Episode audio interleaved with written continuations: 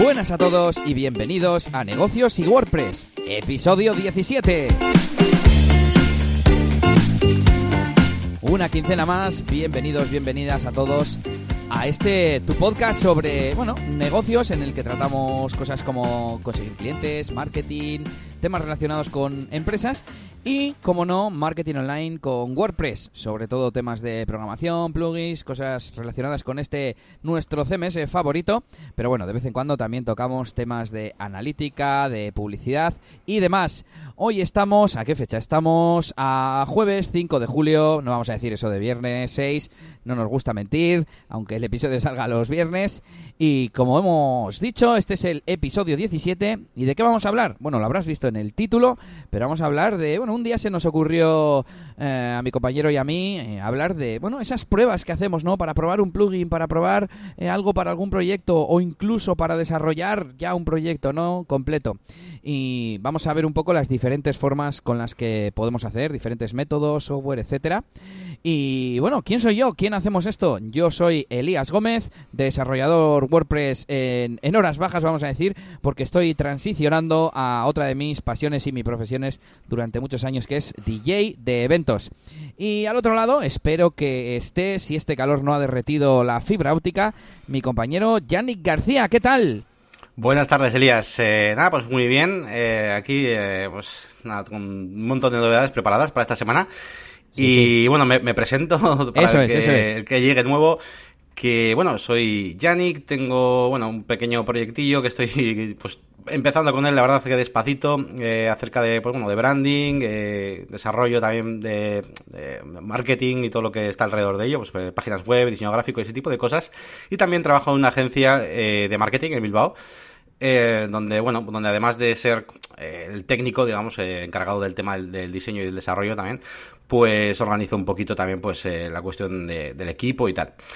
Y, y nada pues pues nada no sé si queréis comenzamos un poquito hablando un poquito de las novedades de bueno, pues de esta última quincena. Yo antes que, antes de antes de empezar quería preguntarte a ver si has visto la, la película de Jurassic Park eh, ya a modo personal, porque yo no la he visto, tengo muchas ganas de verla y como creo que comentaste que la ibas a ver, no sé si al final la has visto y qué te ha parecido. Jurassic Park, yo muchas veces, desde el 93, muchas, muchas veces. Yo la he visto, yo la he visto hace, hace poco, hace poco he visto la, la, la primera. Pero no, no, la, la, última, ¿no? Esta, esta que ha salido, a ver qué, qué te Fallen ha. Kingdom. Sí, sí, eh, la he visto. Me gustó más o menos parecido a, a, la de hace dos, tres años, el Jurassic World. Y esta segunda parte de esta nueva trilogía eh, me ha gustado también bastante. Y no sé qué decirte. Por un lado me ha gustado esa parte, porque en el tráiler la segunda parte como que no salía, salía tanto, ¿no? Bueno, vamos a decir que hay una parte en la isla y otra parte en la ciudad, vamos a decir. Y esta segunda parte no salía tanto en los trailers, en los teasers.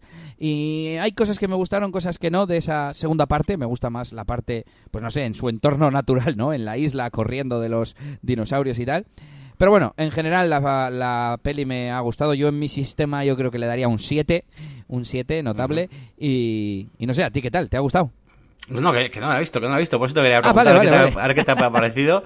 y vale, está, está bien que me digas eso. A mí me gustan las películas que no me dicen todo en los trailers. Y, pero bueno, claro, si luego te decepciona esa, esa parte sorpresa. Pero bueno, ya veremos, a ver si, a ver si la veo y te puedo decir la, la, semana que viene. Pues no te he spoileado por el canto duro, vamos, porque por no sí, fastidiar sí. a posibles oyentes he pensado, bueno, la peli es reciente, no vamos aquí a, a, decir nada. Y pues sí, nada, buena, buena película. A mí es que me gustan bastante las de Jurassic Park, bueno, como casi todas las de Steven Spielberg. Bueno, esta no es de Steven Spielberg, pero ya me entiendes, ya me entiendes. Sí, sí, seguro que la ha producido algo igual. Sí, yo creo que sí, yo creo que sí. Y vale, seguimos... pues sí, te iba a decir que vamos a ver que tenemos un poquito ya más temas un poco más técnicos. A ver qué nos cuentas. Bueno, pues lo primero que tengo para contar así a modo de noticia, ya sabéis que primero decimos tema noticias y luego ya nos metemos más en, cosas personales propias nuestras, eh, es que se ha comprado la empresa de... Bueno, la empresa no, es, un, algo raro, pero bueno. Eh, VP Engine, que es un servicio de hosting, si no me equivoco, eh, pues especializado en WordPress, obviamente, eh, ha comprado Genesis Framework y los temas y demás. Bueno, StudioPress, al fin y al cabo, porque StudioPress no tengo claro si es una empresa, si es una marca, y bueno, la, la han comprado pues para reforzar un poco los servicios que tienen y además de poder ofrecer hosting, pues ahora temas de, pues eso, temas de temas, iba a decir, nunca mejor dicho, y por supuesto el, framework de, de Genesis, que no sé si tú has trabajado alguna vez con él. Sí, alguna vez trabajé pues, a, raíz de, bueno, más que trabajar, trabajar, trabajar, no, eh, realmente creo que no lo he implementado para ningún cliente, pero sí que, bueno, lo trasteé bastante, sobre todo cuando le empezó a dar bastante bombo boluda y lo estoy probando y, bueno, pues eh, bien, pero, pero la verdad es que no, me, no, no lo he llegado a implementar realmente. Bueno, no hay mucha información ni del precio que han pagado, ni tampoco ellos mismos en la nota de prensa, que os dejaremos en las notas del episodio o el enlace. Y en la nota de prensa tampoco dicen nada del otro mundo, pues eso, que complementan su oferta y que van a, van a seguir ofreciendo y manteniendo tanto los temas como el framework, que bueno, eh, es lo que se esperaba, ¿no? Vamos, me, compras eso. Ya dicen que Genesis es pues líder un poco de, del sector y que, que obviamente lo van a seguir manteniendo y hablan de la comunidad, etcétera, etcétera. Así que bueno, hay queda la compra de, Genesis Framework al fin y al cabo, que es el producto importante. Muy bien, pues eh, bueno, te iba a decir que sí, que Genesis y, Divi yo creo que son los dos más famosos. Siempre que voy a ayuda a WordPress siempre hay, tienen algo que decir de, Genesis o de, Divi. Pues eh, nada, pues eh, te voy a comentar yo alguna noticia también de esta semana, pues que me ha afectado un poquito también sobre todo el tema de la agencia de marketing. Y es que bueno, escuchábamos que eh, Instagram eh, pues ya permitía añadir música en las historias y tal. Bueno, cada vez lo de las historias de Instagram cada vez que es, bastante potente, siempre trae pues, eh, novedades, etcétera. La gente cada vez lo usa más. Y, nada, bueno, pues eso, decir que, pues para que no sepa, que se van a poder añadir pistas de música, pistas de música con, con licencias, ¿eh? con royalties y tal. ya, de, hecho, Facebook tiene tiene derechos de unas cuantas compañías de estas, tipo Universal y Sony y alguna de estas, para, para añadir canciones, así que habrá una biblioteca bastante, bastante amplia. Y, y, nada, pues eso, eso, que es una nueva funcionalidad y, y nada, pues creo que es bastante interesante. Oye, ¿te acuerdas que hablábamos en un episodio anterior de las historias y las... Eh, se llaman historias destacadas. Bueno, he aprendido también, Yannick, que la historia es todo lo que un usuario graba y se puede ver ahí en su al pinchar en su avatar y ver todo seguido. Y luego yo al otro creo que no tiene nombre, cada foto, cada vídeo que subes, yo lo voy a llamar clips. Entonces, en estas historias destacadas que puedes eh, guardar en tu perfil, mm, me he dado cuenta de que se pueden subir eh, imágenes y no tienen por qué ser parte de la historia. Es decir, tú tienes la historia destacada y no necesitas que uno de esos clips sea una imagen. No, tú puedes subir una, una portada que sea una imagen nueva. Y, y, además me he dado cuenta de que se pueden mover. No hace falta que coja el centro de la imagen o del vídeo. Eh, puedes elegir uno de los clips, el primer fotograma de, de, en el caso de que sea un vídeo, y puedes además moverlo y redimensionarlo con los dos dedos y demás. Es que esta semana he estado eh, haciendo una cosa que, quería, que es en el perfil de, de DJ de bodas y eventos, eh, tener un poco, pues, una, historias destacadas, pues, de bodas, de fiestas infantiles, de fiestas privadas, un poco para que la gente pueda ver rápidamente eh, cómo hago mi trabajo, porque ¿Sabes qué me pasa? Aparte de que estoy aquí protagonizando, secuestrando esta sección, que, que, mm, que normalmente mm, hago muchas historias por la cosa de que no cuesta, se queda 15 segundos, da igual si queda un poco mejor o un poco peor, y pero claro, eso no se queda luego en el perfil, entre comillas, en ningún sitio. Si lo pones en las historias destacadas, sí. Y, y luego tampoco suelo tener vídeos o fotos tan curradas o tan bonitas como para ponerlas en el perfil. Y me parece que esta forma de tener historias eh, destacadas, pues eso, que es una muy buena forma de de reaprovechar ese contenido y de, bueno, darte publicidad al fin y al cabo. Sí, sí, correcto. Yo ya, te dije que lo usaba mi pareja, antes muerta que sin rímel, saludito. y, y sí, la verdad es que, claro, ella lo usa sobre todo para, para esa comunidad, ¿no? De, seguidores que tiene continuos, ¿no? Pero bueno, claro, tú ahora entras al canal y ves ahí todas las miniaturas y tal, temáticas y tal, lo pones ahí chulo y, mola. Yo ahora que sé que se pueden poner las imágenes sin que salgan en la historia, sí que creo que voy a hacer unas miniaturas. Igual te las pido a ti, se las pido a la máquina del branding y para ponerlas ahí. Muy bien, muy bien. pues más noticias. Eh, bueno, eh, ya sabes que yo, bueno, yo sigo bastante las noticias de, pues de, de, Disney y es que a raíz de, bueno, ya sabes que compró Fox hace no mucho tiempo y mm, bueno, de hecho hasta hace poquito, yo creo que menos de un mes, no se ha finalizado la venta eh, como, como, tal, ¿no? Tenían ahí por ahí mm. algunos temas en el aire y tal, creo que al final eh, no ha adquirido Fox News y alguna otra cosa así de deportes, creo, pero bueno, todo lo gordo sí. Y claro, como amante del cine y de todo, pues eh, al final yo creo que, ya te digo, sigo muy de cerca las noticias de Disney porque creo que se va a hacer con, con, toda la, humanidad, ¿no? Toda la Tierra. sí, sí. sí, o sea, dentro de poco compra Netflix o vete a saber qué, ¿sabes? y, qué es la noticia? Bueno, pues la noticia es que han, han, desarrollado un, un robot, eh, un robot que hace de, mm, de especialista, ¿vale? Para las escenas de acción y me ha flipado, me ha flipado muchísimo, he visto el vídeo y, claro, es un robot que va saltando y, tal, y, pero en el aire y hace unas piruetas y pone unas poses de superhéroe impresionantes, ¿no? Y me parece bastante curioso. Y nada, es una de las noticias que más me han gustado de esta semana. y nada, pues era por comentarlo, ya os dejaré por ahí el link en las, en las notas del programa y le echáis un vistazo al vídeo, está, está muy chulo. La parte final del vídeo, el robot sale volando y pone una pose así como de superhéroe mientras eh, mira el horizonte en el aire y está, está guay.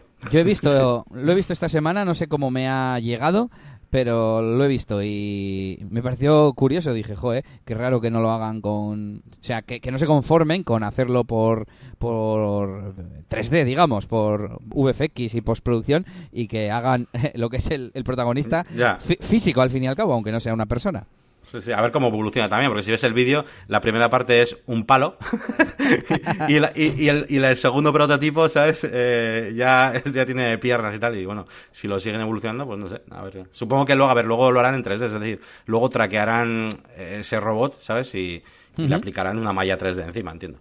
Pero bueno, sin más. Bueno, pues nos vamos a meter ahora, si te parece, con un asunto un poco más serio, más profesional y en el que quiero profundizar un poquitín Mm, que, es este tema de que Google está intentando potenciar que las webs eh, funcionen a través de SSL con el protocolo HTTPS, ya sabemos, el candadito en la dirección. Y mm, no sé si estás al tanto de que en la versión mm, de 48, que va a salir durante este mes, no sé exactamente la fecha, eh, bueno, como pone por aquí, desde julio de 2008, la versión 68 eh, anunciará, ha anunciado que marcará como no segura todas las webs que aún funcionen en HTTP. En resumen, en lugar de tener como que HTTP es lo normal y que HTTPS es lo seguro, van a hacer como que tener HTTPS es lo normal y como que tener HTTP es lo inseguro, ¿vale? Entonces, poco a poco, con, mediante indicativos en la interfaz, pues van a, van a hacer esto, ¿no?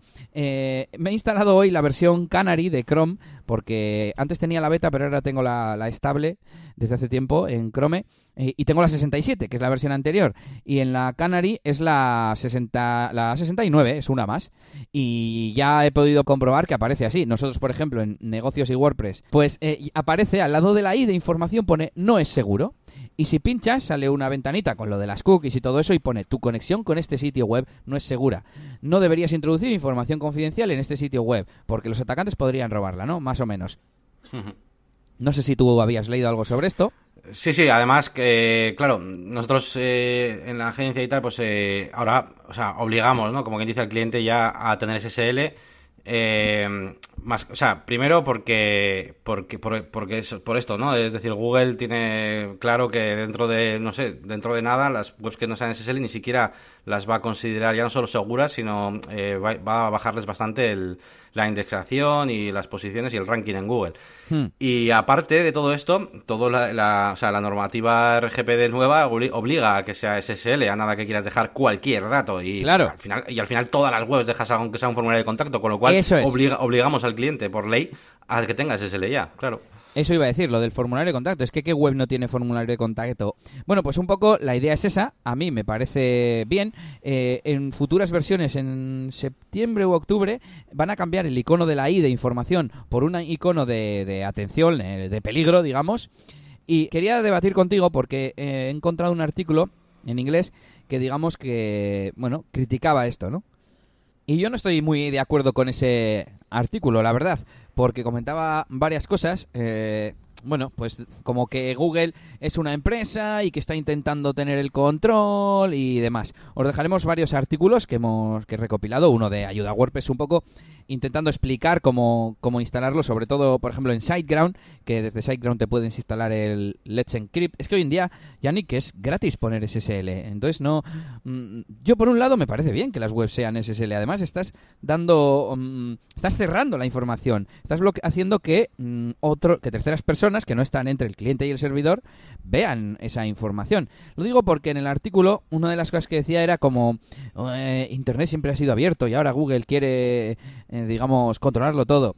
Así que bueno, esto que quiere hacer Google es simplemente para potenciar que utilicemos HTTPS con certificados SSL y que la información que enviamos en la web, sobre todo los visitantes a una web, vaya encriptada y no puedan interceptarla.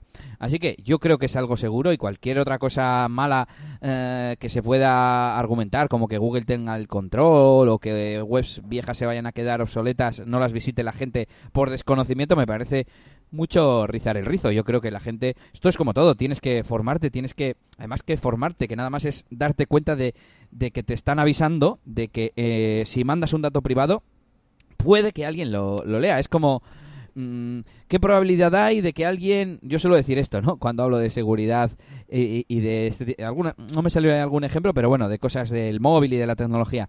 ¿Qué probabilidad hay de que eh, te, te entren en casa? En tu casa, de que alguien vaya a ir a tu casa a entrar. Pocas, ¿no? Pero a que no dejas abierto, a que cerras con la llave, por si acaso.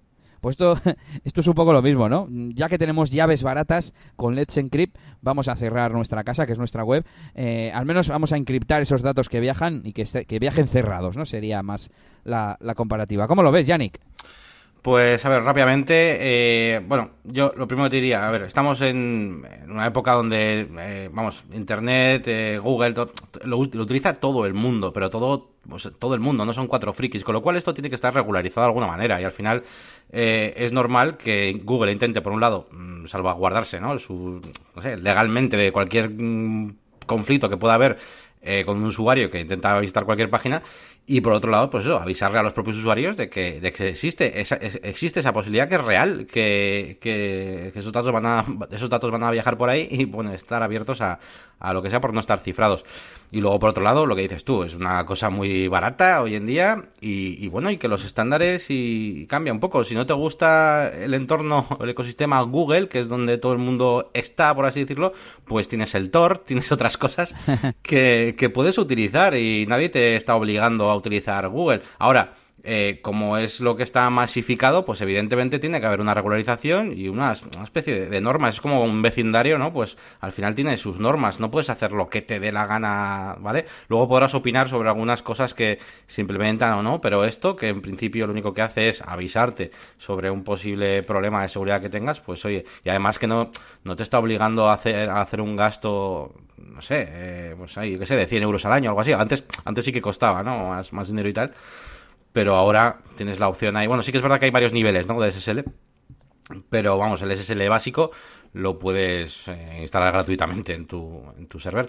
Vamos, a mí me parece, me parece bien, me parece bien, eh, en principio. No sé, quizás viendo el aviso ese, viéndolo en, en real, pues igual te pueda decir si es demasiado eh, no sé cómo decirte, demasiado notas, ¿no? Demasiado, demasiado aterrador para el usuario, llamativo o lo que sea, o que, pues que le dé mucho miedo, pero bueno, eso sí que se podría cambiar, pero vamos, me parece bien en general. Sí, además, eh, puntualizar que Google en este caso en lo único que interfiere o interviene es en que es eh, uno de los fabricantes de uno de los navegadores, bien es cierto que es de los que más cuota tiene, y, que no obliga a nadie. O sea, tú si quieres usas Safari, Firefox, Internet Explorer, bueno, Edge o el que tú quieras. Sí, como cuando quitaron el soporte a Flash o lo que sea, bueno, eh, ellos deciden esto y luego, bueno, pues, pues el resto o se tiene que amoldar o se tiene que buscar la vida en otro lado. Eso es así. Claro, claro, claro. Bueno, pues cuéntame que tienes por ahí cositas para contarme de formación, ¿no?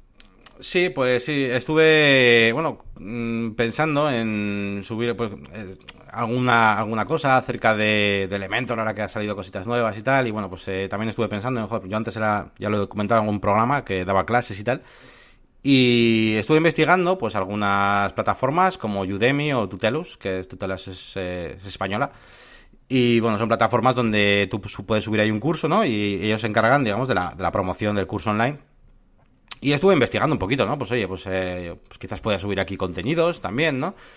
Pero bueno, la verdad es que me ha llevado un poco una decepción, es un poco la, el resumen.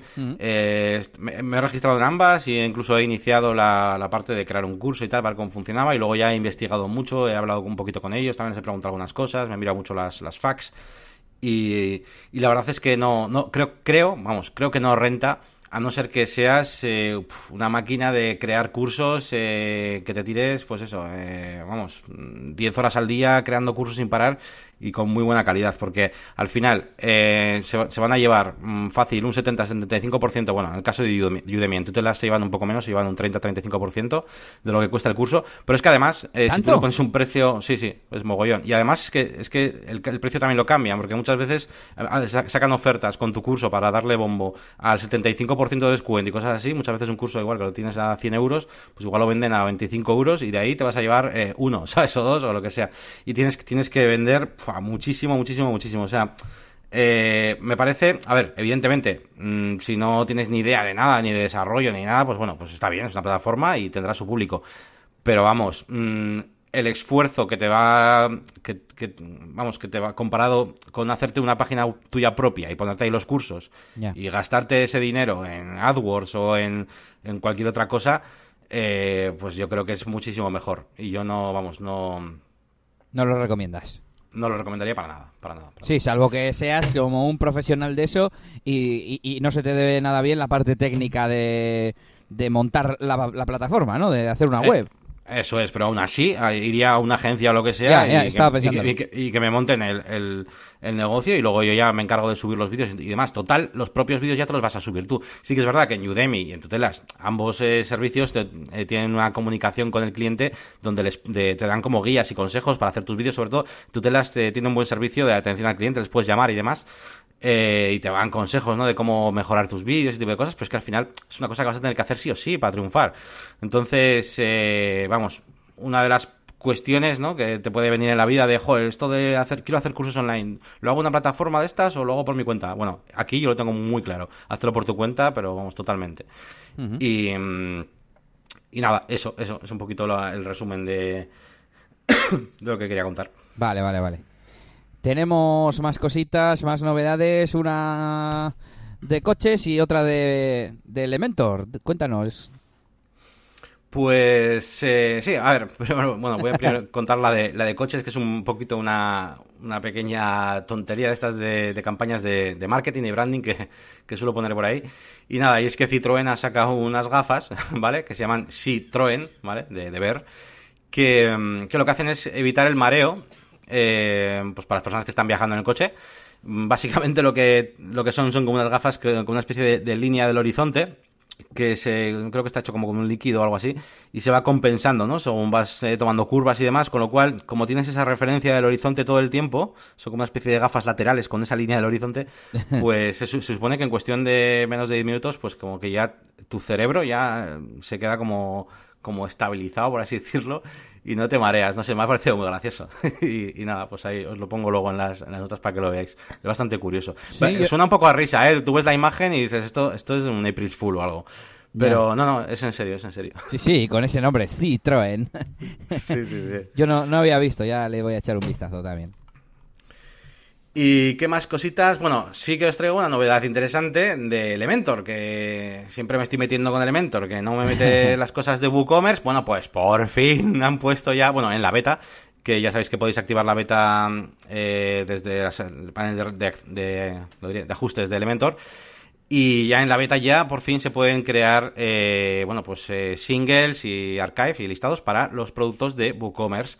Y además está súper bien porque mm, eh, anteriormente había como un par de widgets que te metían como bloque del producto y te metían ahí 27 cosas a la vez que no te dejaba toquetear cada una, ¿no? Pero es que ahora lo han separado todo en bloques diferentes. Eh, tienes, yo que sé, las valoraciones con sus configuraciones. El bloquecito ese de pestañas de descripción, tal que suele aparecer debajo en WooCommerce con los detalles del producto, pues también para, para editarlo y poner el, o sea, el estilo y todo lo que quieras. Y todas las cosas por separado. Y, está súper bien, está súper bien. Yo tengo ganas de. Bueno, te iba a decir, tengo ganas de que lo saquen ya final, pero bueno, yo como, como lo uso incluso en beta, pues ya, ya me da igual, ya está ahí.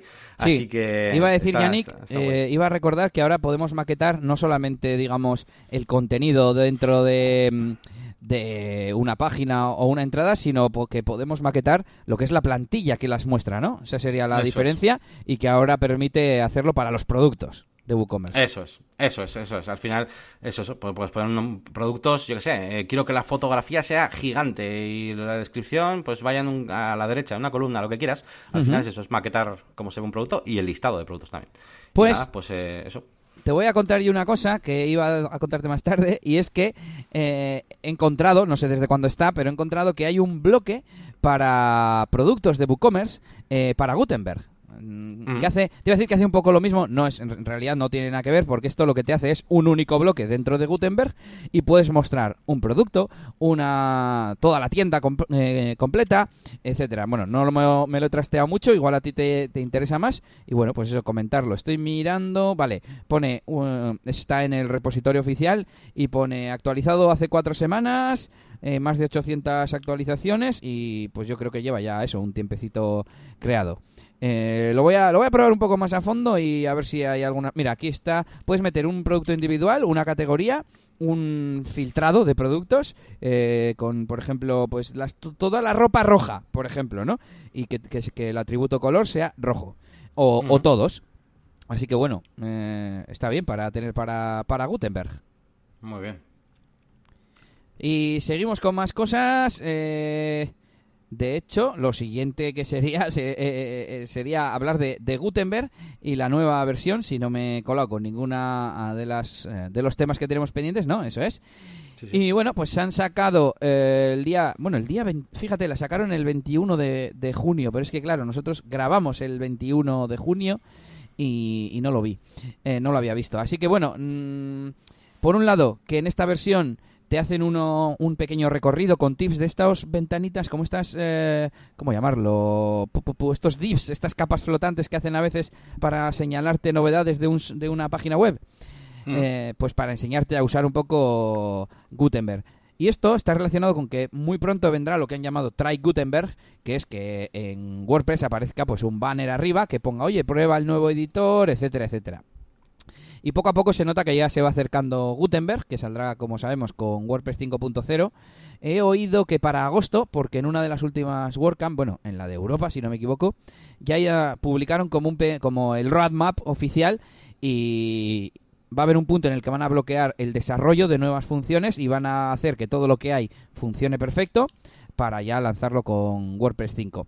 Y nada, pues algunas mejoras, mejoras, pues mejoras para insertar bloques nuevos entre dos bloques, tonterías de que si te pones encima y que es que no sale la barra hasta que estás encima, pues que salga un poco antes, no sé, tonterías de estas. O, por ejemplo, hasta ahora no se podía previsualizar si no guardabas primero el borrador, ahora ya se puede previsualizar sin guardar.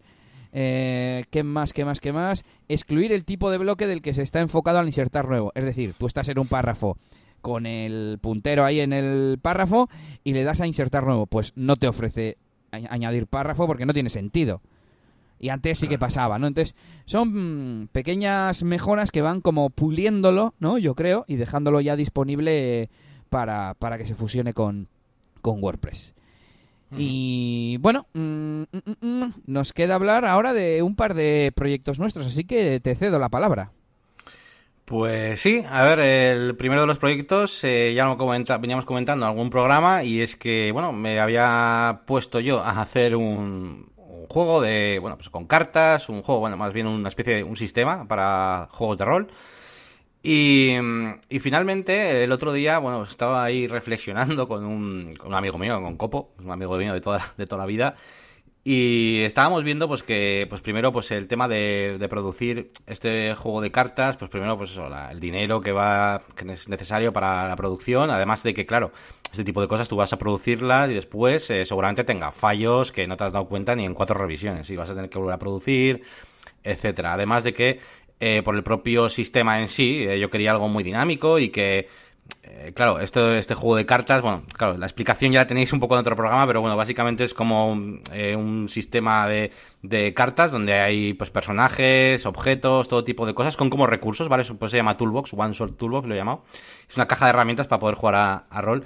Y claro, ¿qué pasa? Pues que que tú vas a, vas a querer tener muchas cartas de lo, de lo mismo. Por ejemplo, yo qué sé, si queremos utilizar personajes, eh, yo qué sé, unos enemigos, unos guardias, y quiero utilizar ocho guardias, Pues ¿qué pasa? Que en el mazo que tengo que mandar a producir de cartas tengo que hacer 20 de cada por si acaso al director de juego le apetece sacar 20 tíos de lo mismo o 20 armas por si acaso eh, dos jugadores quieren tener cuatro veces la misma arma porque quieren llevar cuatro pistolas porque les da la gana.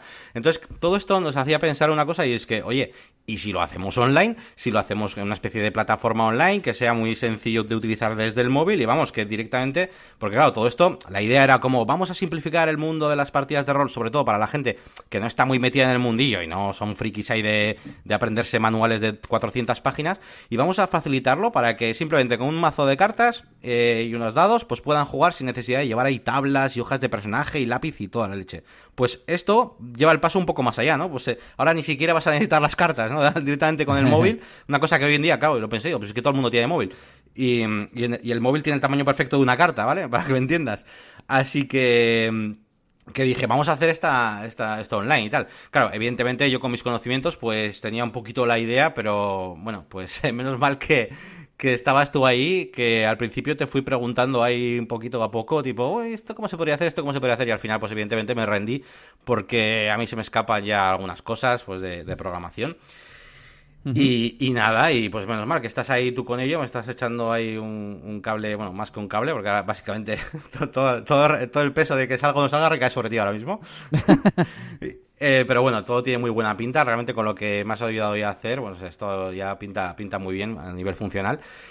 Y nada, pues pues nada, me gustaría, igual podemos poner algún pantallazo, alguna cosa, aunque sea para que se vea un poquito, ¿no? Porque nunca lo mostramos y podemos poner algún pantallazo, aunque sea para que se vea un poquito el diseño de las cartas, lo que sea, igual lo pongo ahí en las notas para que la gente lo vea. Eh, y quizás, oye, pues cuando, cuando abramos la plataforma, eh, pues yo qué sé, pues eh, quizás podríamos aquí desde el programa también, pues yo qué sé, regalar unas suscripciones gratuitas pues para alguien que comente, lo que sea, ¿no? Pues siempre un poquito pidiendo un poco de feedback. Así ganamos algo, ¿no? sí, algún detalle con los oyentes, pero me ha hecho gracia. Pero a quien comente, ¿eh? A quien comente, aquí chantaje hay. Eso es. Y nada, pues ahora yo estoy en proceso de, de todas todos los diseños que tengo subidos, pues los quiero subir a la, a la plataforma, todo tipo de cartas y de recursos. Eh, y mi intención es, eh, primero, pues eh, bueno, mientras se, se, maneja lo que es la funcionalidad, pues subir ahí todos los recursos, todas las cartas. Después quizás subir alguna aventura, subir un poco una guía, un par de vídeos explicativos. Y quizás, si todo sale bien y hacemos una prueba, pues con tanto con oyentes del programa como otros youtubers o lo que sea que quieran probar esta herramienta, eh, una, especie de prueba gratuita para ir probando la, beta, por así decirlo, pues quizás luego podamos abrir una pequeña suscripción muy barata, imagínate, pues eso de, de, un euro, ¿no? Eh, el otro día me lo planteaba yo, ¿no? Pues eh, si, hago un, sistema de suscripción, pues es que yo qué sé, es que es que Twitch cuesta 4 euros, o sea, no sé, casi, a no ser que sea una cosa muy específica, pues para mí tiene que ser menos, menos de 5 euros, ¿no? Como cualquier suscripción de este tipo de cosas. Así que bueno, luego puede ir evolucionando. Bueno, todo depende del tamaño del mercado también. Si hay alguien que valora mucho este tipo de juegos y le facilita mucho la vida, pues oye, igual no le importa hmm. pagar, no sé, 10, ¿no? O, lo que sea. Y le puede ir bien. Hmm. Y yo quería comentar, si te parece, nada, básicamente en qué consiste lo que hemos hecho, que tampoco hemos hecho nada del otro mundo. Sí, sí, pero bueno, a nivel técnico está, está bien que lo comentes. Nada, iba a decir que básicamente los usuarios se pondrán eh, crear su perfil y loguearse y esas cosas, lógicamente, y podrán vincular mazos, mazos de cartas en su perfil. Y luego a esos eh, mazos podrán añadir cartas. Cuando tú estás viendo las cartas, pues puedes añadirlas a, a uno de tus mazos o crear uno nuevo. Puedes añadir Mm, más de una vez la misma carta al mazo, lo que tú decías de los soldados o no sé qué ejemplo has puesto. Y desde el punto de vista de WordPress lo que hemos hecho ha sido crear dos custom post types, uno para mazos y otro para cartas, y utilizar las funciones nativas. Eh, las primeras pruebas hicimos con Advanced Custom Fields para poder ver los resultados en el panel de control y demás, pero hemos pasado a usar eh, funciones nativas para porque yo creo que no hace falta usar Advanced Custom Fields porque además vamos a trabajar mucho también en el frontend y usamos las funciones nativas de, de post meta y de user meta. Y al final, nada, con una línea de un custom field, de un campo personalizado, vinculas o bien el usuario con, con el mazo o el mazo con la carta. Y bueno, pues ya se pueden crear mazos, borrar mazos, añadir cartas, quitar cartas. Y bueno, la funcionalidad básica, pero basiquísima, porque vamos, pues estaría hecha. Así que me parece bien que dejemos unas capturas, pero vamos, está en fase embrionario. Sí, sí, sí, totalmente, totalmente. Además que ya veis que, bueno, que eh, en su momento ya explicaremos un poquito cómo va esto, pero, Pero bueno, sí que, sí que me gustaría dejaros ahí eso, un par de fotos, aunque sea, pues, pues para que se vea que es real y que nos estamos mintiendo, ¿no? que sea. y, nada, eso. ¿Y tú qué? ¿Qué nos cuentas de, de tus, bueno, de tus leads y de tus cosas de DJ? Bueno, pues te cuento de que me acaba de avisar el móvil de que me estaban intentando cobrar una cosa y que no había saldo. Y era el primer pago de Spobodas, que ya dije que, mm, que, me había apuntado, si no me equivoco, en el último episodio. Y, nada, me han mandado ya las claves para acceder a la como la intranet, puedes tener eh, meter tus datos eh, para aparecer en el directorio y demás. Así que eso lo haré durante la semana que viene. Y nada, a pagar el primer pago, el digamos el adelanto, ¿no? Eh, ¿Qué más cosas? Las que tengo aquí apuntadas. He creado una nueva sección mm, que la he llamado Bodas Dance, que está como quien dice oculta de momento, solo está para, para Google y para yo pasársela a algún cliente si, si lo veo necesario que habla un poco pues de la posibilidad de que tu boda acabe con media hora o entre media hora y una hora de una sesión dance, porque esa es mi otra especialidad, he pinchado mucho en discotecas y, pues eso, toda la gente de, de esta zona de Vizcaya incluso de Cantabria o el País Vasco entero y norte de Burgos, que haya salido por las discotecas de la zona, pues es que está en la época de, casarse, de, cuando esa música estaba de moda. Entonces, eh, bueno, para que la gente pueda tenerlo en cuenta. Ya ha habido otros casos en los que he hecho eso. Y bueno, pues para potenciar un poquito y, bueno, al final es un poco mi especialidad, porque como siempre he dicho, hay muchos DJs de, de, bodas y puede, vamos, seguramente hay alguno que sea mejor que yo, no voy a ser yo el mejor, pero no que tenga la experiencia que yo tengo en el mundo de las discotecas o de DJ dance, como yo digo.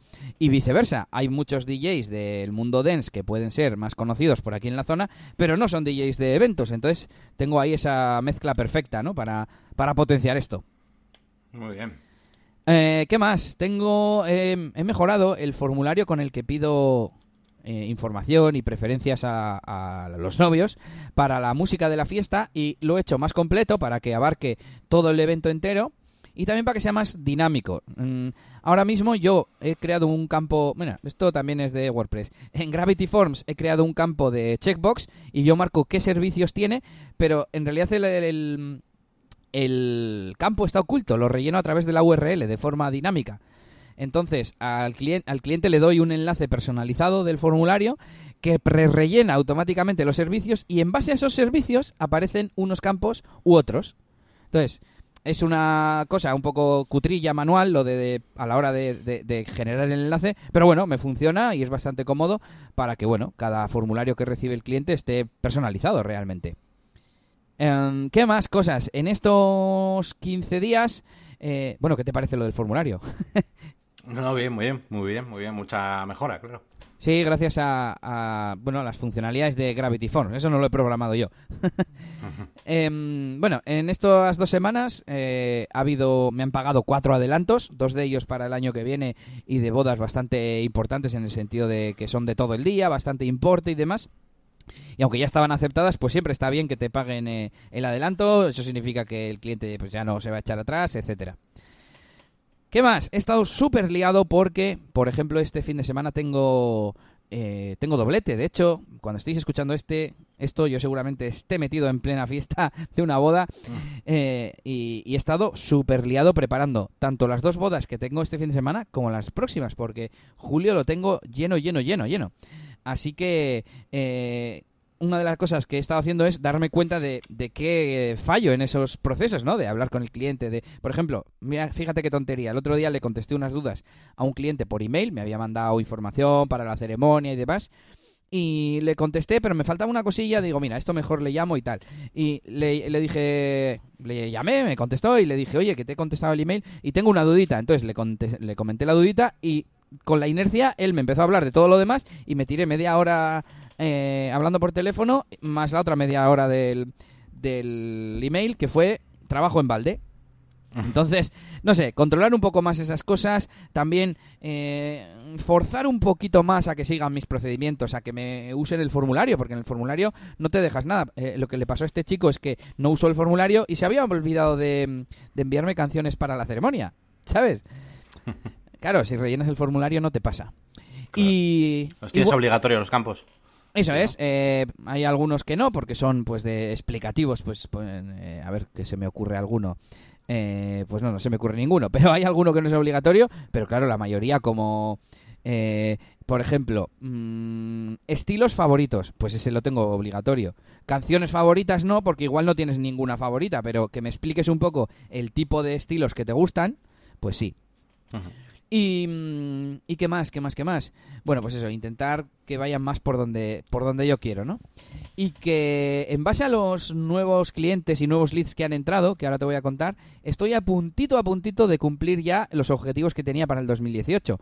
Y, y estamos a, acaba de empezar la segunda mitad del año, así que considero que va muy bien la cosa y que acabaremos el año, pues igual no doblando, obviamente, eh, los objetivos, pero bueno, sobrepasándolos ampliamente, por lo menos. Muy bien, tío. Eh, no sé si te conté alguna vez que me hice unas previsiones en base a el número de eventos y en base a el importe medio de, de- de eventos, ¿no? Entonces, eh, era eh, la previsión pesimista, la realista y la optimista. Y como son dos valores, pues es 3 por 3 Y me salían nueve escenarios posibles, ¿no? Bueno, pues estoy ya en el cuarto. Solo me falta, es como si fuesen nueve escalones, pues solo me falta de subir tres para estar en la mejor posición que, que podía estar. Así que estoy contento, estoy contento. Y nada, en cuanto a leads de esta quincena, he tenido ocho nuevos leads, eh, uno rechazado, uno aceptado, eh, que de hecho me ha entrado hoy directamente, y, tengo seis que siguen, que siguen negociando.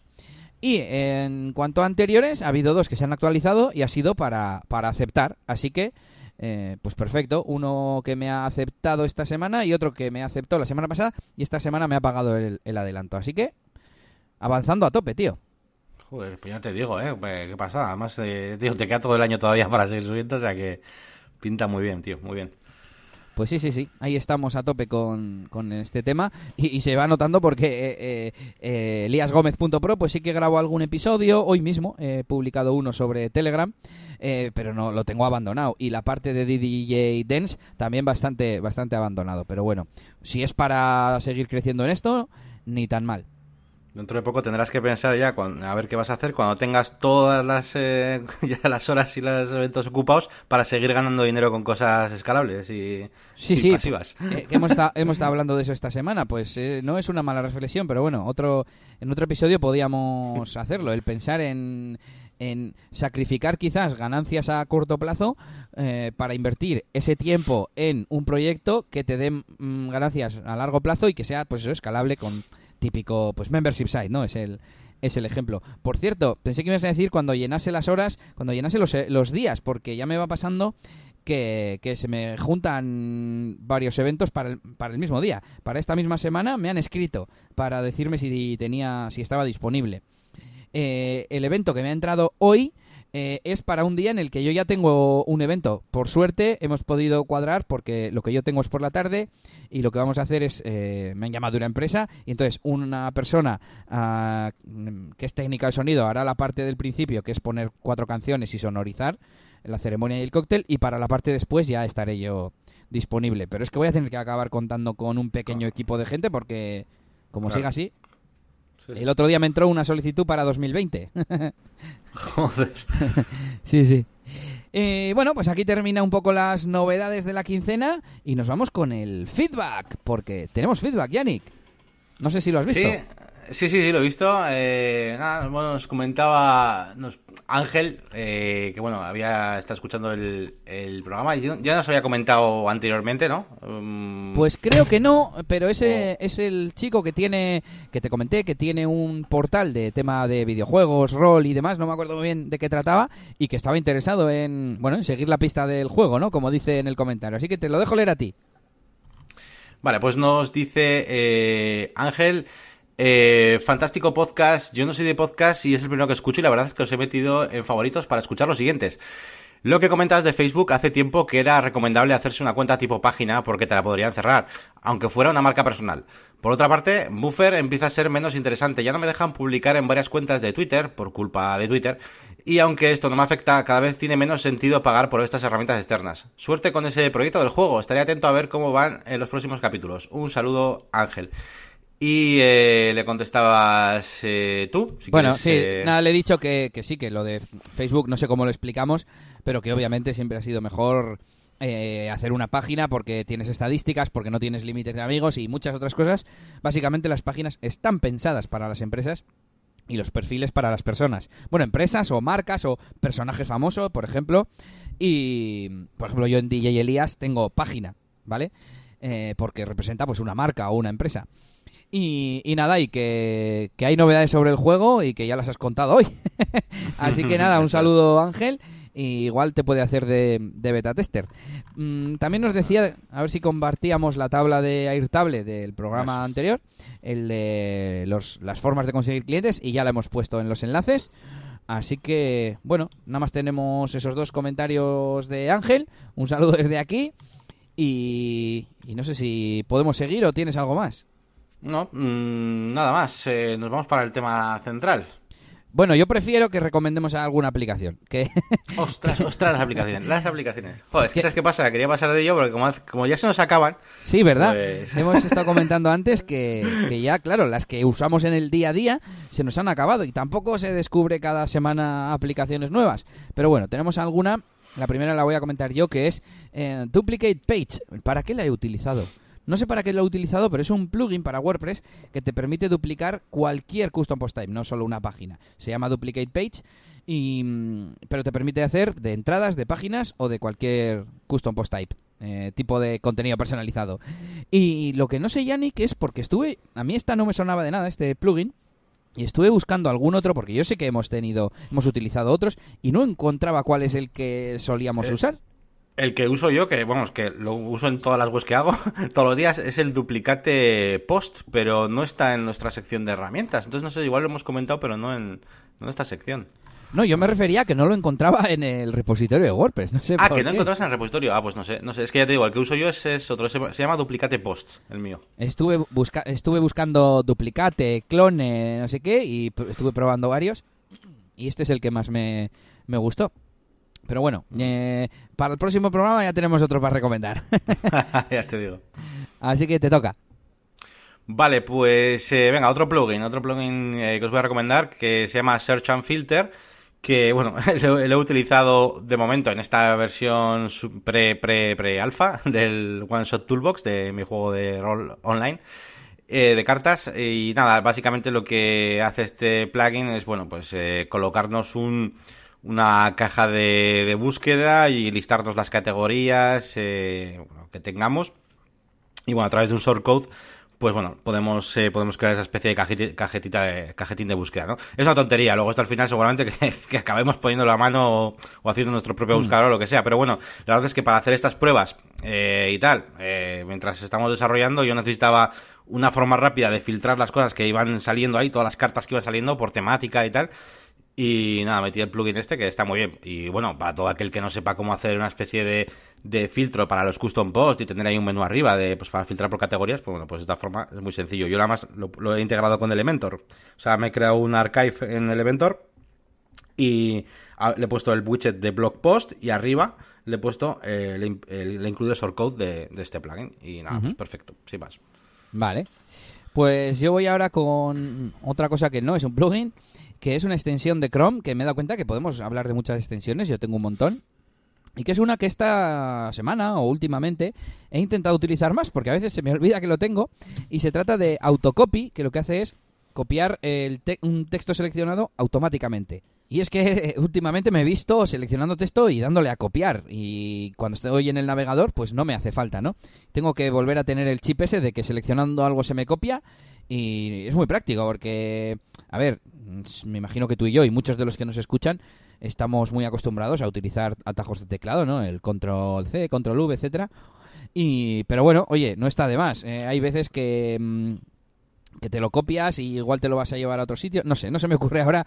o llevo toda la semana echándolo en falta. He, he, estado haciendo una especie de migración de una página web de e-learning, de un curso de drones, y pasándola a otro sistema de Sensei, a LearnDash, que es otro, ya lo sabes, y he tenido que copiar 900 preguntas con 900 respuestas, con las dos páginas abiertas, de un sitio a otro. No se pueden exportar, no son compatibles. Y mientras lo hacía automáticamente y ahí con, controlaba, controlaba, ya tenía todo automatizado, estaba pensando, tiene que haber algo para copiar lo seleccionado. Y yo recordaba que tú usabas alguna, pero por no poderme buscar, al final lo he hecho. Mira, si lo llego a saber, macho, pues. Sí, mira, lo, se... hoy, lo, hoy, lo, he terminado, ya nada. Esa, pero... esa es el mejor ejemplo. algo en lo que tengas que cambiar de, digamos, de pestaña, de ventana, para no tener que Porque yo ahora mismo hago do- triple clic, selecciono una frase y ya está copiada. Ya puedo hacer el gesto de cambiar, el alt tab. No tengo que hacer co- eh, control C, o sea, sí, control C y luego alt tab, ¿sabes? Bueno, y en. Mac me estoy dando cuenta que al menos eh, una tecla es común, porque en Mac es comando C y comando alt. Pero en Claro. Windows encima tienes que cambiar el comando completo, así que bueno, Sí, ahí sí, queda... yo, yo hacía clic en la caja, control A para seleccionar todo, control C, cambiar de ventana, control A para seleccionar el, el destino, Buah. borrarlo con control V y venga, siguiente, y así todo el rato. Sí, sí, sí. Bueno, pues mucho mejor. Venga, vamos a, a darle caña entonces a este que te- autocopy. Sí. Ah, bueno, sí, y, a- y al, plugin- y al que me queda, sí. Que no, no es un plugin, no es un plugin, es una, es una página web que, mm, que es para vídeos, bueno, son vídeos de stock, ¿vale? Pero son vídeos de stock que a, mí me gusta coger de esta página en concreto para eh, ponerlos de, de fondo en una versión de escritorio de una landing page o una página que queramos que sea así muy atractiva y tenga un pequeño vídeo de fondo, que ya sabéis que a veces pues le ponemos un poquito de, pues con un poco de opacidad, un poquito pues para que haga de fondos y más. Y son vídeos muy chulos, gratis, no tienes que, dicho, ni, ni que registrarte, o sea, entras ahí, eliges un vídeo y lo pones y, y pues, por ejemplo, pues yo que sé, fondos de paisajes, de un dron, son cosas bastante genéricas, ¿vale? O sea, ya te digo, es para fondos, no es para no es para hacer un trabajo en concreto con esos vídeos y nada. Lo utilizo bastante para las portadas de algunas páginas web, sobre todo que, que quieren ser eh, muy, no sé, muy mm, visuales y que tampoco Sí. les interesa eh, una funcionalidad, sino más bien pues hacer marca y cositas así. Y nada, están muy bien, son vídeos en HD y que bueno, luego los puedes comprimir un poquito, los puedes poner en la web y queda muy bien. Y ya, la web se llama Pexels, ¿vale? Pexels Vídeos. Ujú. Pues muy bien, muy bien. Eh, ahí queda la última recomendación de hoy. Eh, hemos hecho un par de plugins, una extensión y una web, así que variadito. Y con esto nos vamos con el tema central de esta quincena, iba a decir de la semana. Que es ni más ni menos que, bueno, lo hemos, no sé cómo lo vamos a llamar al final. Eh, ahora mismo se llama testeando con WordPress o las pruebas con gaseosa, ¿no? Los experimentos con gaseosa. Y es que vamos a hablar, eh, bueno, de cómo podemos, diferentes sistemas y métodos para hacer pruebas con WordPress, ya sea para probar un plugin, para, eh, no sé, una web que queremos probar si algo funciona o no funciona, lo que sea, ¿no? Y diferentes sistemas que, que tenemos. Si te parece, Yannick, voy a hacer un poco la, la introducción y vamos haciendo un poco de ping-pong. Vale, vale, perfecto. Además eres tú el que más controla, yo creo, esta materia, así que venga, Bueno, bueno. tú y vamos, vamos haciendo. En esto yo me acuerdo cuando empezamos a utilizar entornos locales y tal, que era un lío hasta que dabas con cómo se hace, sobre todo el tema de los virtual host, etcétera. Pero bueno, en este caso podríamos separarlo rápidamente en dos tipos de, de aplicaciones, eh, de- digamos, o de servicios, de herramientas.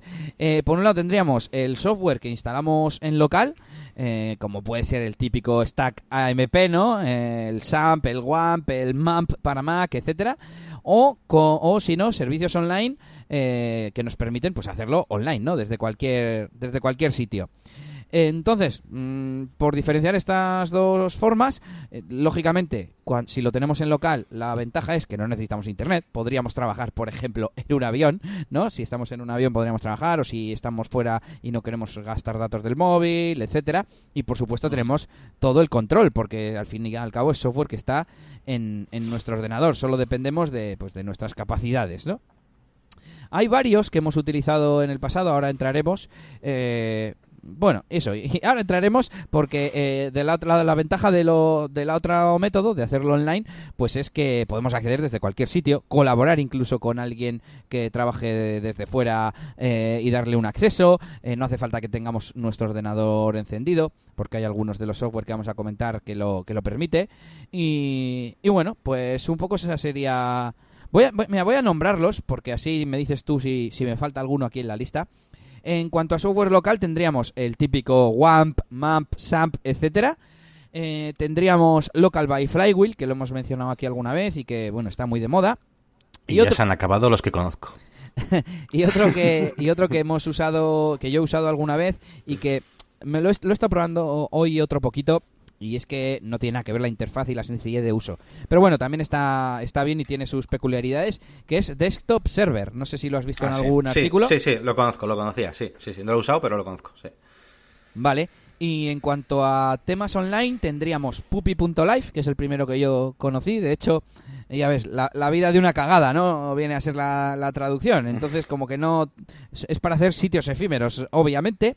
Y luego tenemos uno que me parece a mí un poco más profesional y me gusta un poco más, que es Pilvia.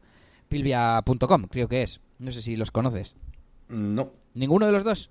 Porque... Eh, el primero sí, porque creo que lo llegaste a usar en temporada estudianense en algún momento, creo. Sí, lo hemos mencionado alguna vez, yo creo, por aquí también.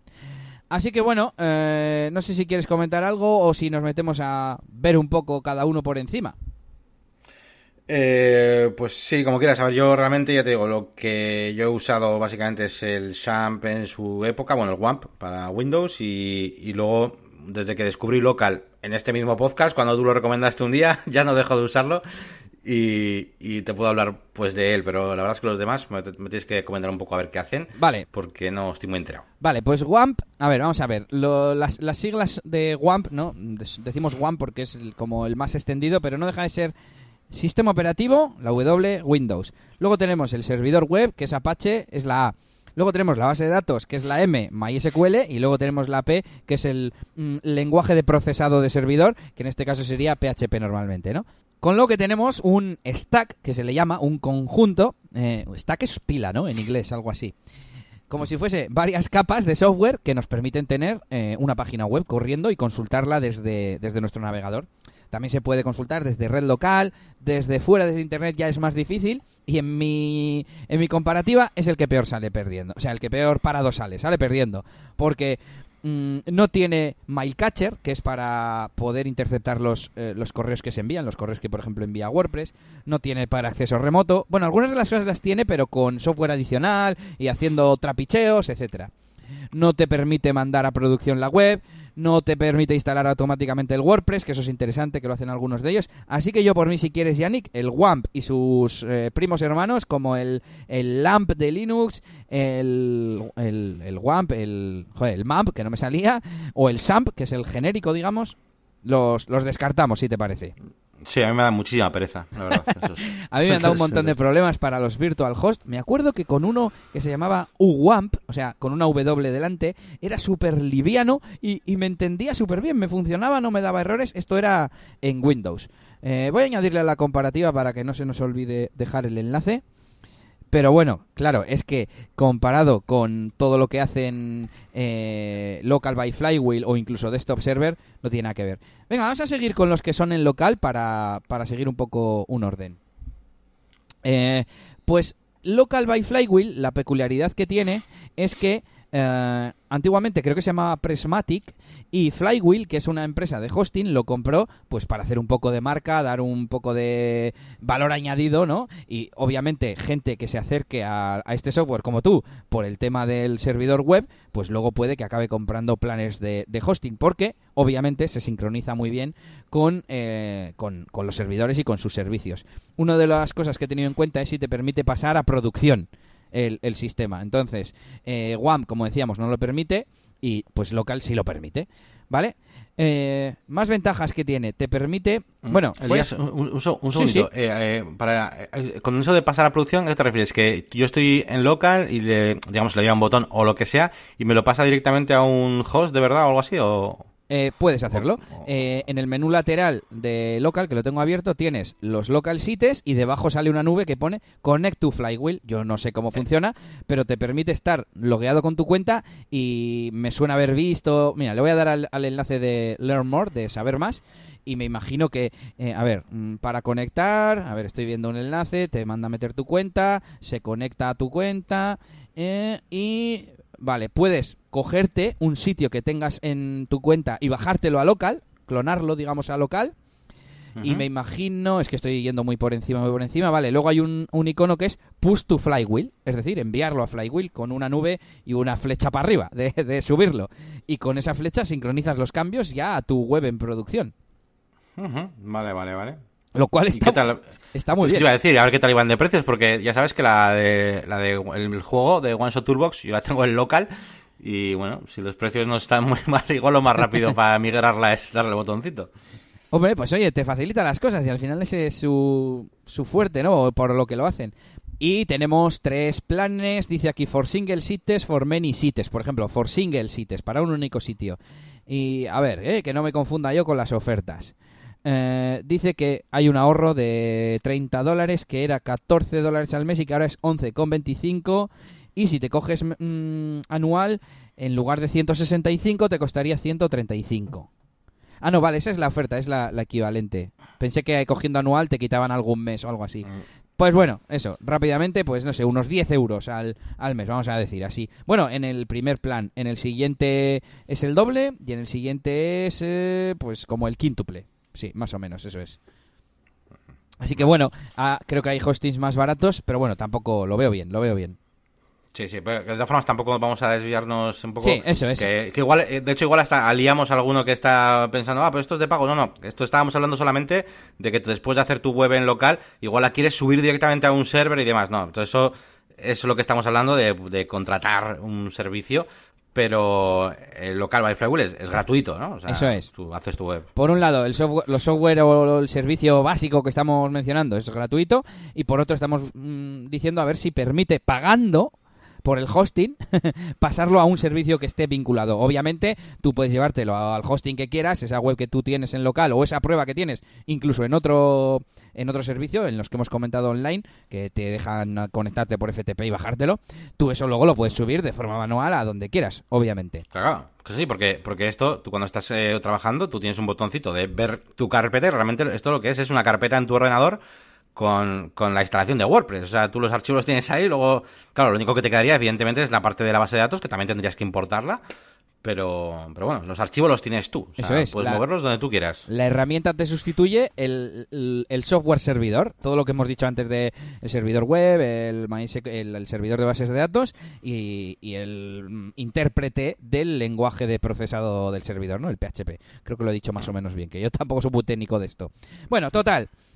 Cosas que nos permite hacer Local Fly, Fly- Flywheel. Eh, bueno, voy a explicar qué es. Te instala una máquina virtual de VirtualBox y eh, creo que para cada sitio te genera una... No, una máquina no, no te genera un, sitio para cada máquina. Como un, mm, un contenedor, eso, no me salía la palabra. Bueno, en cualquier caso, lo que te permite es personalizar para cada sitio el- la versión de PHP, el software que usas de se- servidor web, ya sea Apache o Nginx, o eh, la versión de MySQL. Eso te permite. Es el, es el único que te permite personalizar las tres, que yo sepa. Eh, tiene también, sí que tiene un mail catcher, digamos, que intercepta los correos y puedes ver ahí un correo cómo llegaría.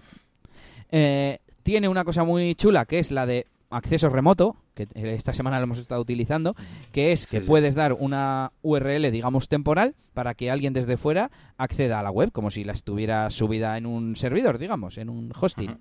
Eso, un pequeño inciso rápido, eso es muy interesante, ya no solo para nuestros propios proyectos, que tú puedes estar trabajando aquí, luego te vas a casa de un colega, lo que sea, puedes seguir trabajando. Ya no solo para eso, sino para los proyectos de los clientes. Muchas veces eh, desarrollamos una página web y el cliente tiene un mal servidor o lo que sea, y de momento no se ha decidido a cogerte a ti el hosting o lo que sea, o igual tú no haces servicio de hosting, entonces tú le puedes hacer la página web en local, por así decirlo, pero claro, ¿qué pasa si se la quieres enseñar? Claro, si le das, si, si le das eh, acceso, las claves, es un poco Cristo. Entonces, lo que puedes hacer es darle este link y que vea la página web, y eso es genial, porque los, eh, tú, tú sigues siendo el dueño del proyecto. Ya sabéis que hasta que no terminamos el proyecto, se realiza el pago final y demás. Yo no soy partidario de entregar todo el material al cliente, así que de esta forma podéis hacer los proyectos en local y compartirlos y para que lo vea el cliente, está, está perfecto.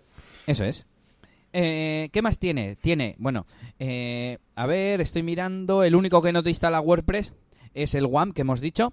Todos los demás que vamos a comentar te instalan WordPress. Pero este te obliga. Es decir, hay algunos que si quieres pones WordPress, si no quieres no. Y en este caso no te da la opción. Pero bueno, en principio todos vamos a querer que nos ponga WordPress. Si no, no estaríamos en este podcast. Bueno, y además tiene la función de blueprint, de plantillas, y la función de clonar. También tiene una función de exportar. Mm, yo no la he usado nunca, no sé muy bien para qué puede servir. Por un lado, para tener una especie de backup, por si formateas o lo que sea. Se me ocurre para pasarte una web yo a ti entera, ¿no? Si hago una exportación en un zip de local by Flywheel, tú lo podrás importar y te tendría que funcionar. Sí, sí, como cuando exportas un, backup del servidor pues para poderlo subirlo más tarde o una copia de seguridad, lo que sea. Pues bueno, mm, eh, si te decides por uno que sea en local porque quieres tener el control, porque a veces no te quedas sin internet, etcétera, yo me quedaría con, con Local by Flywheel y te voy a nombrar las diferencias con Desktop Server. Desktop Server no te permite personalizar el software, ni globalmente ni para cada sitio. Es decir, la versión de PHP, la versión de MySQL, etcétera.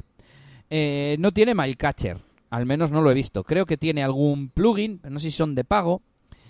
Tampoco tiene lo del acceso remoto. Bueno, sí, si pagas, si coges la versión Pro, sí que tiene acceso remoto para que alguien previsualice la página web, ¿no? El cliente, como decíamos no permite pasar a, producción, al menos desde el punto de vista que hemos dicho de, pagando, oye, no me compliques y pagar. Sí que tiene eh, un plugin con el que puedes instalarlo en, digamos, en, la, en el servidor receptor y transfieres eh, tu instalación, digamos. Es decir, yo tengo una web que voy a hacer en eh, hostingpepito.com. Yo tengo ahí mi cuenta y la pago. Bueno, pues instalo el, digamos, el plugin cliente o como lo quieras llamar de Desktop Server y desde Desktop Server le digo, oye, publicar en deploy, lo llama, ¿no? Publicar en el sitio web. Me conecto, no me acuerdo muy bien cómo, o sea, qué, parámetros había que darle al, al, programa, pero bueno, y te, y te copia los archivos y la base de datos. O sea, sí que te permite hacer eh, deploy, pero no integrado en el propio sistema, ¿no? Eh, una cosa buena que sí tiene Desktop Server es que no te obliga a instalar WordPress, solo si quieres, pero no tiene plantillas. No tiene plantillas, aunque sí tiene copiar, tiene clonar, digamos. Entonces, bueno, puedes dejarte un sitio de plantilla y cuando quieras clonártelo, ¿no? Pues por ejemplo, una plantilla para tiendas online con todos los plugins y todo ya configurado a tu gusto. Y no permite exportar salvo que tengas la versión la versión de pago. Así que bueno, si usáis, eh, como decía, eh, algo local, yo creo que el Local by Flywheel es más completo, salvo que salvo que qué, salvo que es que, que tenía el, Pro, no tenía no tenía nada, salvo que, bueno, no que el hosting, si el hosting eh, queréis usarlo para poner webs en producción y queréis usar otro hosting, pues bueno, parece que Desktop Server sería una, buena solución porque te lo automatiza. ¿Y qué más, qué más, qué más? Eh, bueno, los otros sistemas, que quizás yo los veo más para hacer pruebillas rápidas, pero bueno, que son, son online. Tenemos puppy.life, que, mm, que simplemente te metes, te aparece el emoticono de la mierda ahí bien grande y hay un enlace en plan para probar, para crear, perdón, una instancia. Y nada, te, genera la instancia de WordPress y te mete directamente al panel de control. Eh, ¿Qué tiene así de especial? Mm, tiene plantillas, tiene para clonar también, es decir, como tiene plantillas, pues le puedes decir, créame una, ¿no? Bueno, pero claro, no tiene que clonar como tal, no tienes un botón. Es que claro, es como es, mm, digamos, aquí en, en puppy.live no tienes un panel de control del usuario.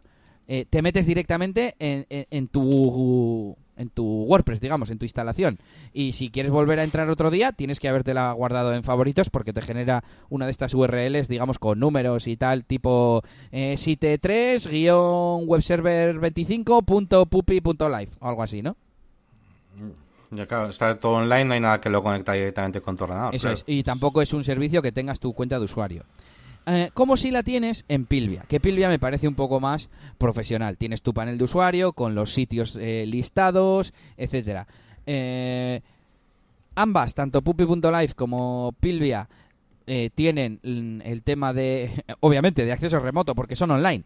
Entonces tú puedes pasar ese dominio raro a quien quieras y, lo va, y va a poder ver la web. también las dos ofrecen pagar para que poner tu propio dominio y que ellos te hosteen, te hagan de hosting. Y la única diferencia es que Pilvia no te obliga a tener instalación de WordPress. Eh, bueno, no tienes plantillas, pero sí tienes clonar. Puedes clonar de una instalación a otra, así que más o menos tendríamos la misma funcionalidad. Y lo único que puppy.live te permite elegir la versión de PHP. Pero bueno, eh, yo creo que en este caso, para, para la funcionalidad que tiene, pues no estaría mal. Yo recomiendo Pilvia y Local. Mm, no sé si has utilizado alguno de estos. Me has dicho que no, ¿no? eh, local, local. Ah, dices de, Pilvia o otro, vale, sí, sí, sí. no, no, no, no utilizado. Bueno, pues eh, hemos estado repasado un poco las características. Vamos a ponernos un poco más prácticos, aunque ya hemos dicho algunos ejemplos de uso. Yo, por ejemplo, en local tengo una instalación. Bueno, te voy a decir todas las que, todas las que tengo.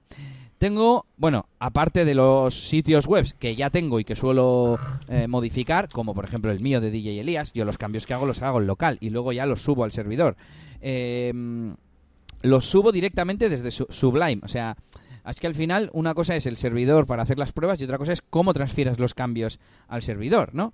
Eh, tengo de otros clientes, tengo una prueba que hice de Multilingual Press, tengo la de One Shot Toolbox, tengo tengo uno para hacer pruebas de Gutenberg, tengo uno que solo me lo he hecho para poder poner cosas de Gutenberg y ir actualizando y poniendo eh, plugins que me añaden bloques. Bueno, pues pruebas un poco, un poco así tontas, ¿no? Y en Pilvia voy a entrar, bueno, mientras se te ocurre a ti alguna alguna otro uso. Eh, he abierto yo también el mío. Eh, tengo que, por ejemplo, Cristalea, que es una web que me inventé yo para poder hacer un par de. bueno, el vídeo ese que tengo yo de Elementor Beta, hablando un poquito en mi canal de YouTube, que, que bueno, que a la gente le parece que le gustó bastante y tal. Pues ese, aquí, aquí me lo hice en OneShot Toolbox, en vez de tener que, típico, ¿no? o para hacer un curso, o para hacer cursos online o lo que sea, pues ¿qué te vas a montar ahí una web? Pues te coges ahí con local y ya está. Y, venga, que quiero hacer un curso de membership site, pues venga, hala. Y te haces un sitio muy buen uso, para muy buen uso. Así que perfecto. Claro. Luego tengo, evidentemente, OneShot, OneShot Toolbox también. Eh, tengo uno de reto de la Picón Castro, eh, que, cuenta, cuenta. ahora que lo pienso, no lo has visto. Y, llegué a grabar, llegué a grabar el vídeo de, bueno, para los que no sepan, Elías eh, me hizo como una especie de pequeño reto, que de hecho iban a ser más luego en el futuro, si es que yo le hacía caso.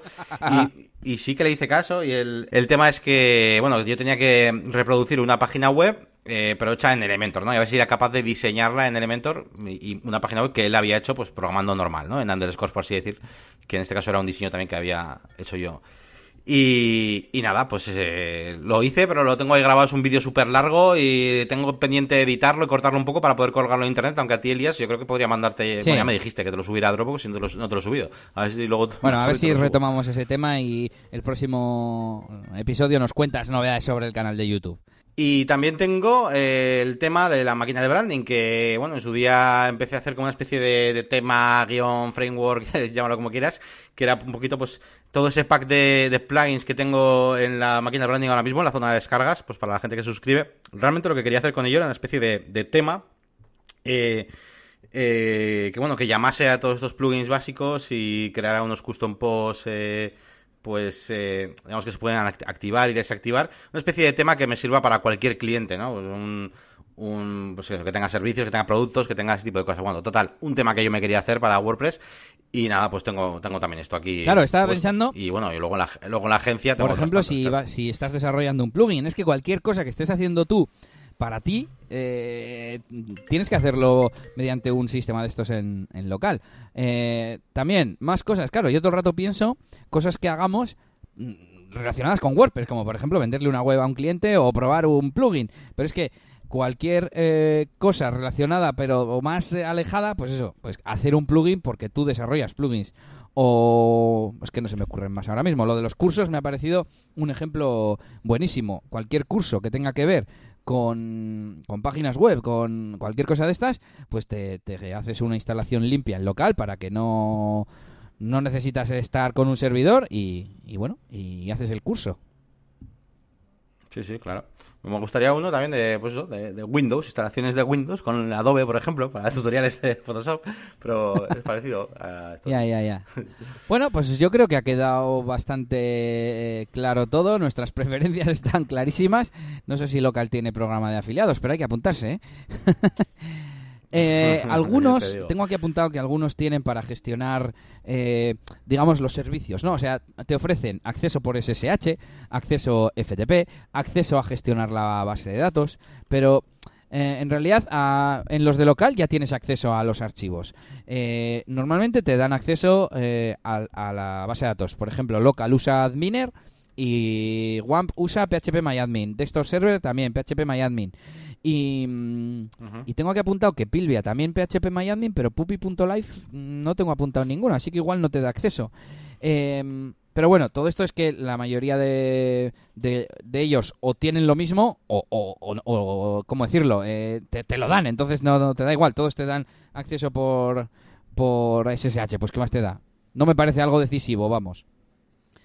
Así que nada, Local by Flywheel mm, es mi favorito para trabajar en local, no depender de, nadie, no necesito internet, aunque, oye, Pilvia es que está muy chulo. Estoy ahora en el panel de control y mola mucho. Pero bueno, no sé, al final, eh, pues yo siempre trabajo con el portátil, estoy en cualquier sitio y no necesito internet ni, ni nada.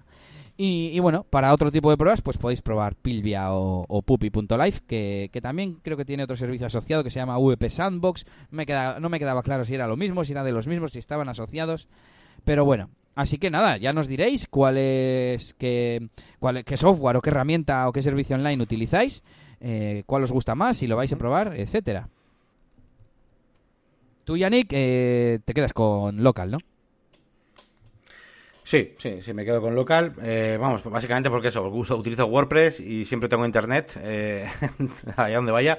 Así que en principio, pues, pues sí, no, no voy a hacer, no hago desarrollos. Hombre, sí que es verdad que alguna vez, alguna vez, pues tiro de PrestaShop y algunas otras cosas, pero al final, no sé, son cosas más eh, raras en mi trabajo. Así que para todos los proyectos que, que quiera hacer, normalmente, pues es que voy a usarlo. Se me ha ocurrido otra, mm, otro criterio para decidir y es eh, si vamos a necesitar transferir eh, ficheros, ¿no? Me explico. Por ejemplo, para hacer un curso mm, sobre un sobre WooCommerce, pues tú instalas WooCommerce y ya está. No te hace falta andar subiendo archivos como si estás, em, por ejemplo, mm, desarrollando eso, un teme, un plugin o lo que sea para un cliente que tienes que andar subiendo los ficheros. Si es para probar las novedades de Gutenberg, pues igual con un Pilvia te vale. ¿Sabes cómo te digo? Pero si tienes que estar haciendo cambios y luego eso se va a tener que transferir a algún sitio, pues igual, mira, programo tranquilamente en local, eh, tengo el entorno en, local, nunca mejor dicho, en local by Flywheel y ya está. No sé si tiene sentido lo que estoy mm. diciendo. Sí, sí, ya, te entiendo, ya te entiendo. Sí, es como cuando pruebas un... No sé si es lo mismo, pero por hacer un símil, es como cuando vas a probar un plugin antes de comprarlo o lo que sea, y tiene el típico sitio de demo que lo único que quieres es trastear un poquillo con él, no quieres desarrollar nada, ni, ni siquiera probarlo con datos reales, sino saber si hace la función que quieres. Y entonces, bueno, pues haces algo pues más efímero, ¿no? Como, de hecho, Pilvia podría cerrar mañana, por así decir. ¿Y esa web dónde se queda? ¿Sabes? Mm, mucho cuidado. O sea, sin embargo, local, mm, mal que bien, aunque te quedes sin internet, aunque cierre la empresa, tú lo tienes ahí en tu ordenador. Ahí queda nuestras preferencias y nuestro punto de vista en cuanto a, bueno, esto que hemos llamado pruebas o testeando con WordPress, que también nos sirve para trabajar con ello y publicar nuestros desarrollos web. Pero bueno, ya nos contaréis lo que, cómo, lo hacéis vosotros. Y aquí termina este episodio 17 de Negocios y WordPress. Como siempre, pedimos que dejéis vuestros comentarios de rodillas y llorando en negocios y WordPress. Uy, en negocios y WordPress. En negocioswp.es. Eh, también podéis enviarnos eh, mensajes desde allí, desde el apartado de contacto. Eh, por si acaso lo que nos vais a contar es privado y no queréis que, se vea en la web. Y por supuesto también podéis contactarnos en nuestras webs, la máquina del branding.com y eliasgomez.pro. No os olvidéis tampoco de, visar, de, visitar perdón, sobre todo si te vas a casar o si tienes una fiesta. Y yo creo que con eso hemos dicho todo. Yannick, bueno, anímales a, a dejar reviews y eso en Evox y todo eso. Pues sí, ya sabéis que, bueno, este podcast intentamos que llegue a todo el mundo, así que, pues, eh, bueno, lo tenéis en iTunes, lo tenéis en iVoox y, bueno, tenemos un listado bastante amplio que ahora mismo no me acuerdo porque la mayoría de ellos, cuando los subimos el feed, no, conocía casi ninguno. Pero vamos, que podéis dejar también los comentarios en, en vuestra aplicación favorita para escuchar los podcasts. Y, nada, pues a ver si las estrenamos también. Esas, creo, creo, que no ha habido todavía, ¿no? Comentarios en. Al menos no me ha llegado ningún aviso al email. Yo creo que no. O sea que, ya sabéis, comentarios en iVoox, reseñas en iTunes, también con esas estrellitas. Cinco, poner cinco, por favor. y, y bueno, al fin y al cabo, mucha gente. Yo escucho los podcasts en Pocketcast y ahí no hay ni para dejar comentarios ni nada. Y la única forma de de darle un poco de feedback, o ya no feedback, de, de, dar a conocer, ¿no? De recompensar, es lo que quería decir, a, el esfuerzo de esos podcasters, es compartirlo. Tan sencillo como eso. O bueno, por supuesto, si tienes algo que mm. opinar, vas a la página web o al Twitter o a lo que tenga oficial esa, mm, ese podcast y, comentas allí. A mí me gusta ir a los sitios oficiales, mm, sea incluso mejor que Evox o que... Bueno, lo de Apple lo bueno es que además posiciona, pero lo que es para feedback, para un, comentarios a un episodio concreto, a mí me gusta ir a la fuente oficial. Una web, pues en la web del, del podcast. ¿Que tienen un Twitter? Pues al Twitter o al Twitter de los podcasters como en nuestro caso, que no tenemos Twitter del podcast, pero tenemos web. Y, y si no, pues bueno, ya vamos a Evox o algún sitio así.